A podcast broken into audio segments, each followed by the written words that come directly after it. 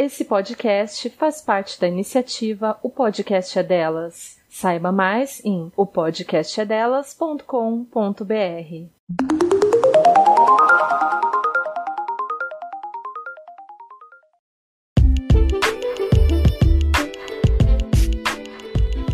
Você está ouvindo Mas Feministas, um podcast sobre feminismo, cultura e muitas crises existenciais. Nós somos Fran Carneiro e Vanessa Bittencourt. Oi, Vani. Olá, pessoal. Oi, pessoal. Oi, Fran. Depois desse período de férias, depois de dois episódios especiais, a gente está de volta para comentar o que aconteceu nas nossas vidas, o que tem acontecido nesse país. E aí, Vani, quais são as suas novidades? É, cortar o cabelo vale? Mas não, falando sério, nesses últimos meses eu tentei adiantar umas coisas para o doutorado. Eu também comecei a estudar comunicação não violenta. Eu cheguei a comentar num dos episódios do ano passado que eu tinha esse interesse e tem sido uma experiência intensa. A Fran tem acompanhado, né, Fran? Ah, é verdade. Mas é muito bom, porque sempre que você compartilha isso comigo, parece que eu tô aprendendo junto. Então eu sempre gosto. Ah, que bom!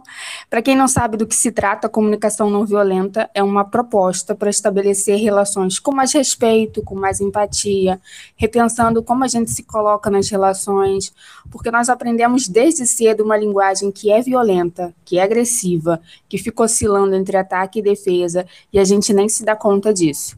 Mas em outras oportunidades eu falo mais sobre o assunto. E você, Fran, o que, que você fez de bom nesses últimos meses?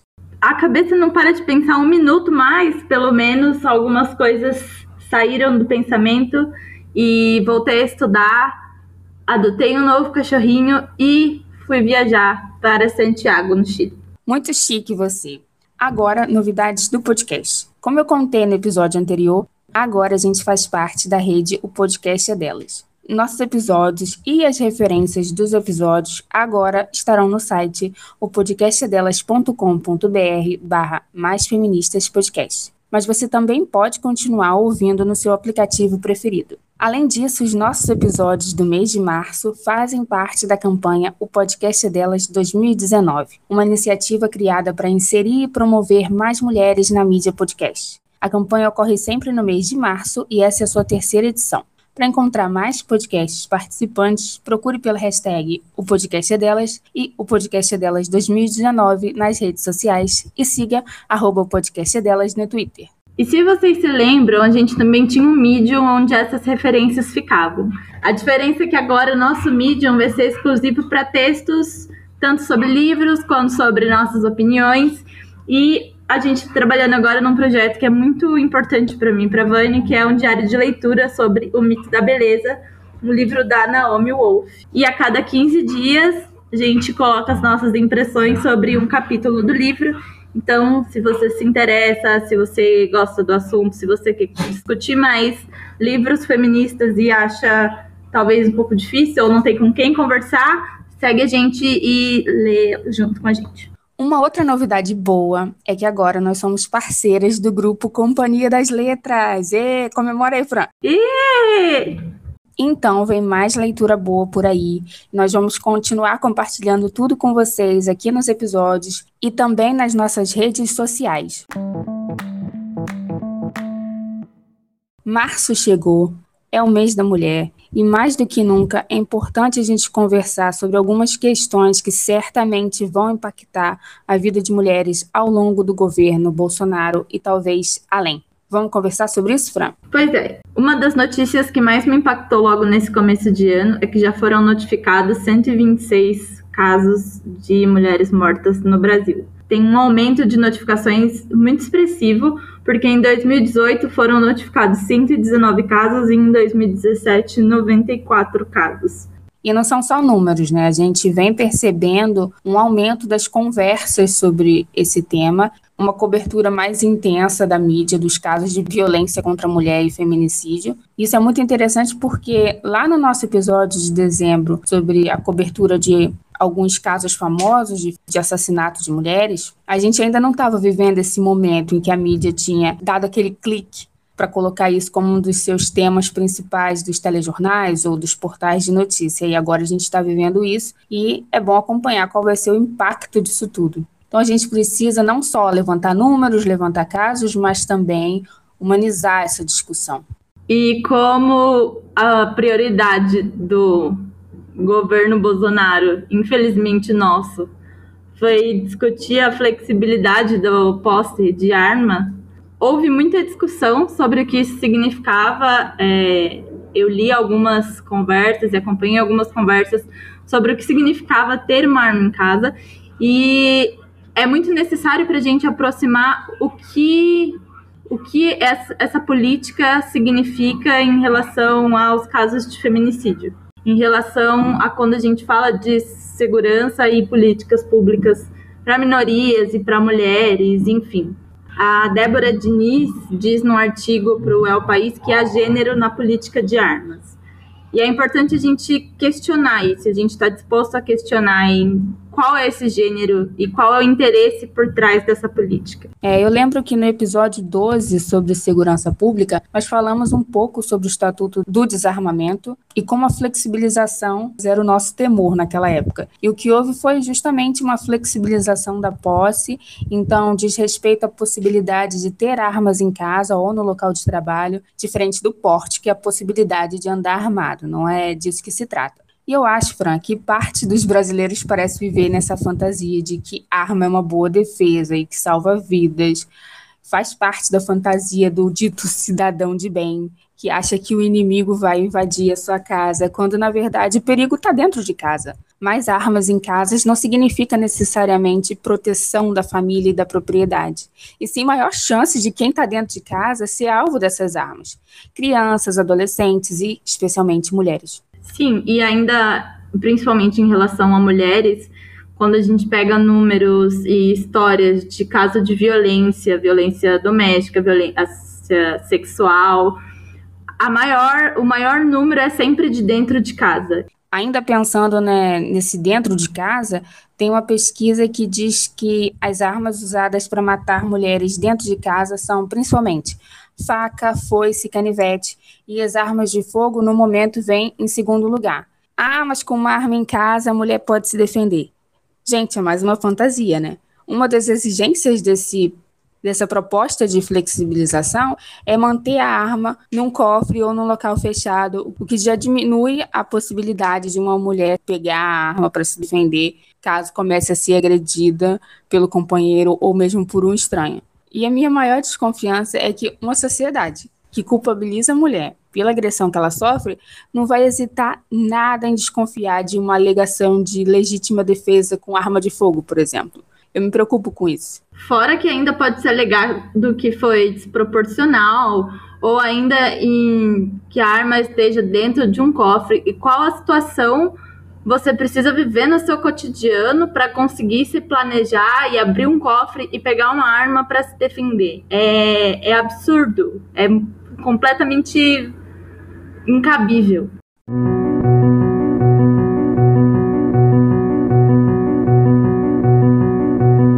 E outra questão preocupante é esse puxadinho de três andares chamado Ministério da Mulher, Família e Direitos Humanos, comandado pela Damares Alves. Eu acho que a gente nem precisa listar as pérolas que ela já disse. Ou precisamos? Precisa, Fran? Eu acho que não, mas a gente está aqui para colocar no ventilador mesmo.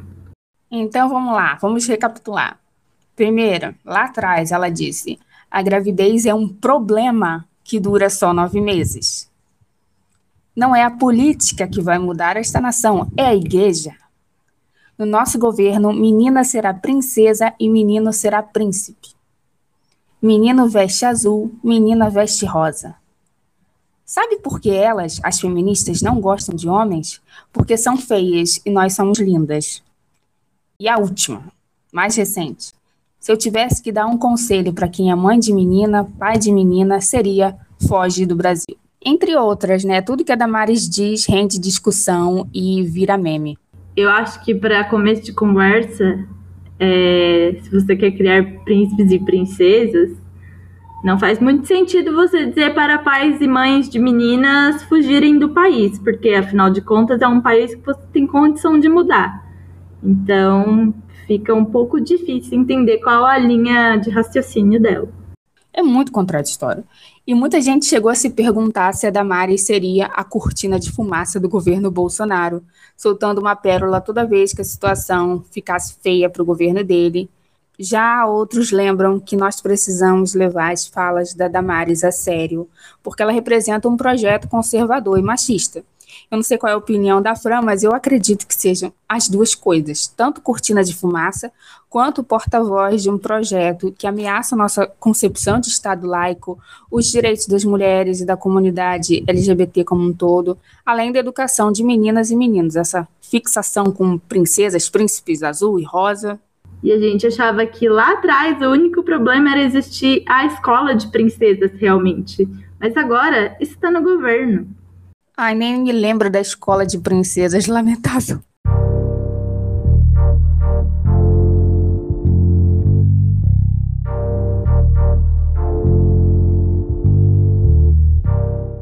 E eu acho que nós somos geralmente incentivados a minimizar questões de gênero, de raça, de sexualidade, frente a algumas questões econômicas, mas não deveria ser assim, não são questões secundárias. Então, eu acho que nós precisamos ter atenção com essas falas polêmicas, mas principalmente com os caminhos tomados pelo Ministério. É o Ministério dos Cristãos e Antifeministas, né? É um ministério que tem dificultado o trabalho de funcionários de órgãos de combate à tortura, a Damares defende o Estatuto do Nascituro, então nós não podemos perder isso de vista e achar que a Damares é bobo da corte do governo Bolsonaro. E aí uma coisa que eu acho que é muito importante prestar atenção é que na agenda de 100 dias do governo Bolsonaro, ou seja, aquela lista de metas prioritárias do início de governo, os ministérios da Saúde e da Educação contam com uma meta cada, enquanto o da Damares já chegou com três metas, que eram campanha de prevenção ao suicídio e automutilação de crianças, adolescentes e jovens, promover direitos e inclusão social de pessoas com deficiência e regulamentar o direito à educação domiciliar. Ah, e a educação domiciliar. Hoje, a educação domiciliar é vista como abandono intelectual pelo Código Penal e, na verdade, existem dois projetos em relação a ela. Um é para deixar explícito no Código Penal que ela não é um abandono intelectual, e o outro para, de fato, regulamentar a educação domiciliar. Mas é lógico que, apesar dessa proposta parecer ok, parecer sensata. Nada sensata, nada sensata. nada sensata, mas embora algumas pessoas tenham dificuldade para enxergar o problema, essa proposta surgiu por medo de conteúdos curriculares e por pais que podem não querer que seus filhos aprendam determinadas coisas. Como aquela história da cartilha doutrinadora dos professores comunistas, sabe? Fake news isso? Viagem? O que, que é isso? Essa cartilha não chegou na minha mão, não, hein? Eu também nunca recebi, acho que a minha tá atrasada. Então, apesar de a Damares querer a proteção às famílias e lembrar da preocupação que os pais têm para que seus filhos não tenham acesso a determinados temas, muitos professores e vários estudiosos apontam que isso vai prejudicar a qualidade do ensino. Além de prejudicar a qualidade do ensino, não necessariamente você vai ter tempo para ensinar todo o conteúdo que aquela criança ou aquele adolescente precisa para sua formação. E, além disso, alguns estudiosos também apontam a violência que a criança pode sofrer em casa, porque a gente sabe que existe pressão, a gente sabe que no ambiente escolar comum já a pressão já é muito grande, mas dentro de casa isso pode se intensificar. Quem vai ficar responsável por ensinar essas crianças se os pais não contratarem professores particulares? Serão as mães, as avós? Quem? Surge aí mais uma jornada de trabalho para as mulheres dentro de casa. E outra coisa que eu acho bem absurdo é que essa proposta não está dentro das metas do Ministério da Educação. Ela está dentro do Ministério da Damares, da Ministério da Mulher, Família e Direitos Humanos. E a justificativa da Damares é que essa é uma demanda da família, como você falou, e que decidir sobre a educação dos filhos é uma questão de direitos humanos. Aí nessa hora, direitos humanos serve, né? Pois é, mas na verdade isso vai completamente na contramão do que é garantir o real interesse da criança. Sem dúvida, sem dúvida. E para mim isso é só um lembrete de que professores são vistos por esse governo como inimigos e a escola como um local de doutrinação. Ainda estou esperando a minha cartilha, então. Mas, falando sério, está tá bem longe da realidade. E esses movimentos tipo escola sem partido sempre falam que a escola precisa ser plural, que não sei o quê, mas dentro de casa a última coisa que o aluno vai ter é pluralidade de ideias. Ou seja, não é a pluralidade de ideias que importa. O único mundo que essas crianças têm direito a conhecer é aquele que passa pelos filtros dos seus pais? A escola é, além de tudo, um espaço de socialização, e isso está sendo muito minimizado pelos defensores da educação domiciliar. A escola não é uma torneirinha de conteúdos abre e fecha, sabe? É mais do que isso. Sim, e essa questão da socialização acho que é justamente o ponto, porque é, primeiro que você, o seu filho não é sua propriedade, você não pode determinar e decidir tudo que ele vai consumir. E segundo, uma criança que não socializa, que não conhece outras culturas e não conhece pessoas com realidades diferentes das dele, serve a quem? Está se preparando para viver em qual mundo?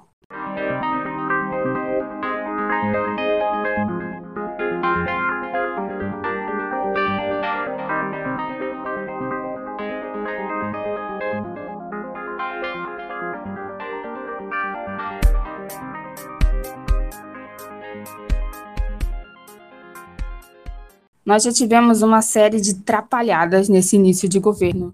E um bom exemplo foi o projeto de lei apresentado pelo deputado Márcio Labre, pedindo a proibição do DIU e da pílula do dia seguinte. Com a repercussão negativa sobre o projeto, o deputado recuou e disse que foi um engano, que o texto não estava pronto e não sei o quê. Não convence ninguém, né?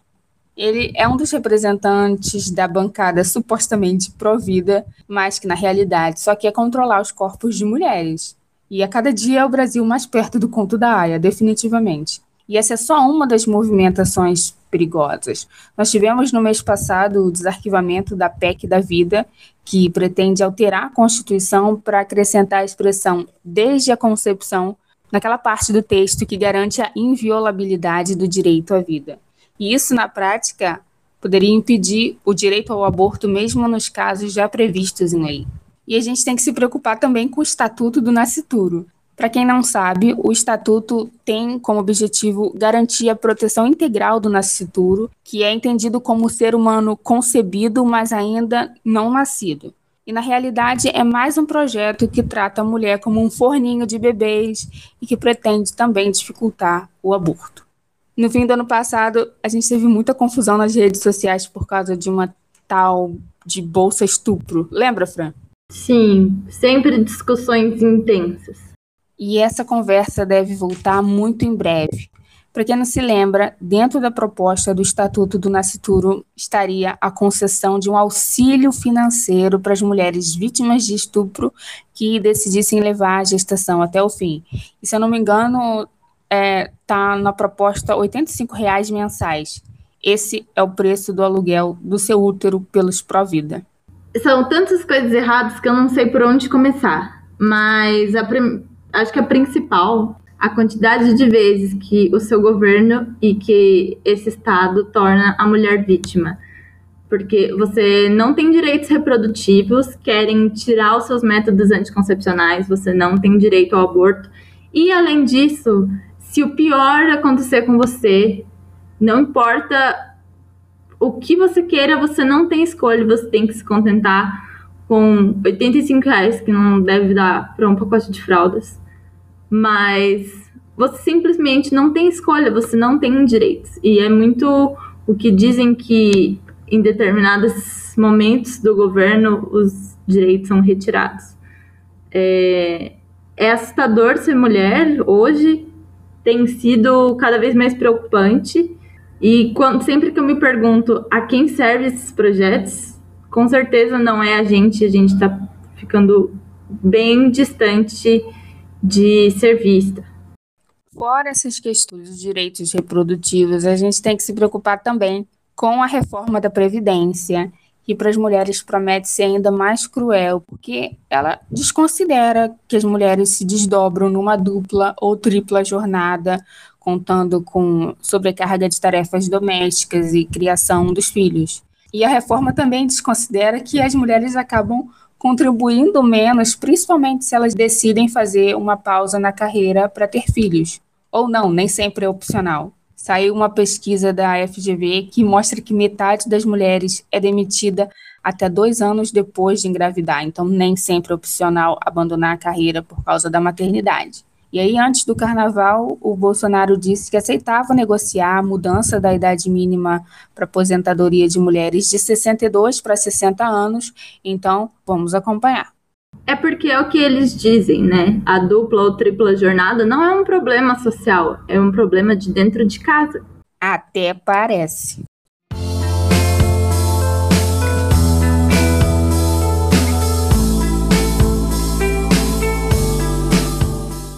Mas nem tudo é derrota e pessimismo. Nós elegemos algumas deputadas federais feministas e é fundamental acompanhar o trabalho delas. Para quem não sabe, o site da Câmara dos Deputados permite que você acompanhe deputados e os seus projetos recebendo as informações por e-mail. Então, não tem muita desculpa, né, gente? Vale acompanhar a Talíria Petrone, a Áurea Carolina, a Samia Bonfim, a Fernanda Melchiona, entre outras. E eu vou mencionar alguns projetos de lei já apresentados por elas em 2019 para ver se a gente encerra o episódio um pouquinho mais otimista.